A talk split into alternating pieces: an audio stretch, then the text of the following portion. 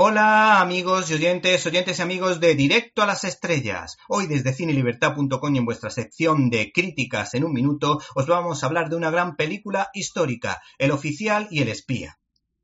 Hace unos 30 años pudimos disfrutar de la película Prisioneros del Honor, que se hizo en principio en formato televisivo, pero que se estrenó también en pantalla grande. Estaba protagonizada por Richard Dreyfus, que precisamente, y no sé si por casualidades de la vida, hablaba del famoso caso Dreyfus, que es uno de los episodios más negros de la justicia francesa. El caso es que Roman Polanski ha hecho películas muy morbosas, pero también maravillosas como la parodia El baile de los vampiros, la brillantísima cinta de terror La semilla del diablo o la histórica El pianista pero hay que decir que firma su mejor trabajo con diferencia, apostando por una historia que no sé si tiene que ver con su situación judicial o no en Estados Unidos.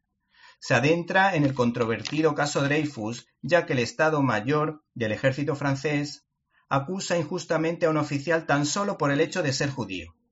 Hay que decir que Roman Polanski eh, nos cuenta esta historia adaptando la novela de Robert Harris.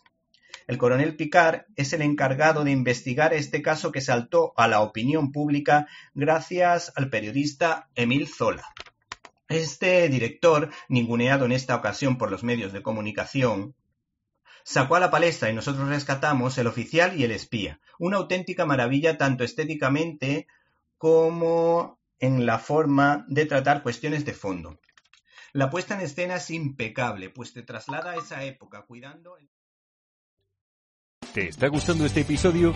Hazte fan desde el botón Apoyar del podcast de Nivos.